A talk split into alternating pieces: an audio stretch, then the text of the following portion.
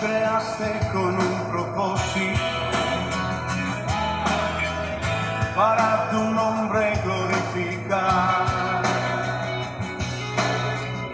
Y cada día sobre la tierra proclamaremos tu majestad. Tú nos creaste para Alimentos magros, botas impermeables y un mapa son algunos elementos esenciales que llevan los excursionistas en el Sendero de Yon.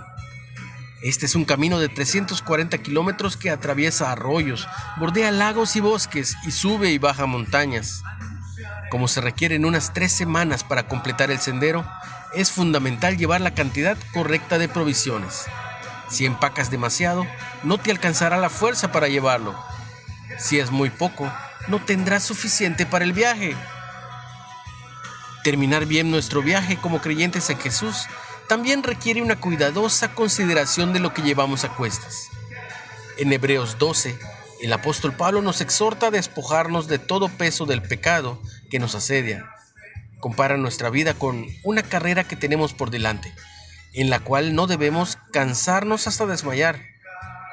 Estar bajo el peso del pecado o distraerse con cuestiones ajenas al propósito de Dios implica llevar un peso innecesario.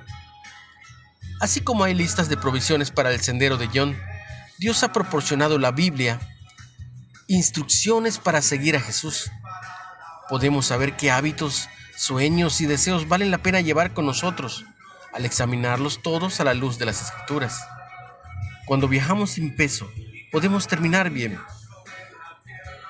Señor y Padre nuestro, que puede escuchar tu palabra a través de la Biblia. ¿Qué te impide seguir a Jesús? ¿Qué te impide llevar lo necesario en el viaje que Jesús te ha marcado?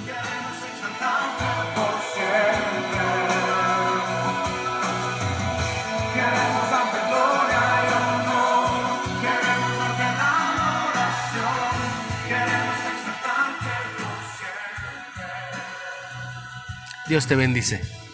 En el nombre de Jesús. Queremos darte la